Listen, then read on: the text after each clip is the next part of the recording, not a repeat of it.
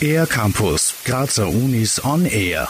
Ästhetik und Schönheit werden in ihrer Bedeutung oft gleichgesetzt. In der Musikästhetik gibt es aber noch andere Faktoren neben der Schönheit, über die die Musik bewertet wird.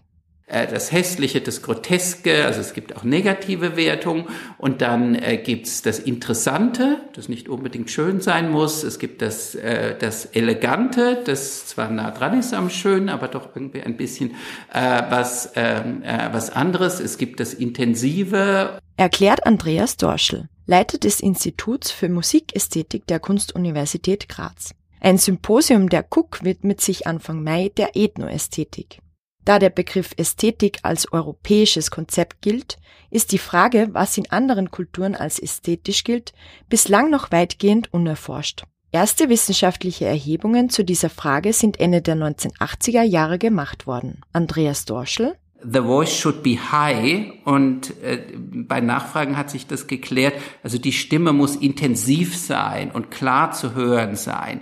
Oder in anderen Fällen ähm, äh, bei instrumentaler Musik, zum Beispiel bei Trommeln oder auch äh, bei Saiteninstrumenten hört man sowas wie, der Ton muss leben. Das sind nur ein paar Beispiele, wie Musik bewertet werden kann. Forscher und Forscherinnen aus Asien, Afrika, Amerika und Europa werden beim Symposium in Graz der Frage nachgehen, nach welchen kulturell abhängigen Maßstäben musikalische Praktiken als gelungen empfunden werden und was sich aus ihrem Vergleich lernen lässt. Und es geht um solche Fragen wie, ob die Ästhetik nachdem sie nun mal in Europa erfunden worden ist, eurozentrisch ist und ob sie diesen Eurozentrismus überwinden äh, kann. So Andreas Dorschel.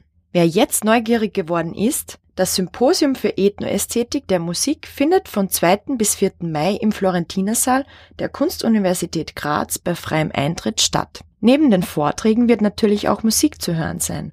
Zum Beispiel performt der iranische Künstler Sina Shari auf der Out, der persischen Kurzhalslaute. Für den R-Campus der Grazer Universitäten Julia Holzer. Mehr über die Grazer Universitäten auf ercampus-graz.at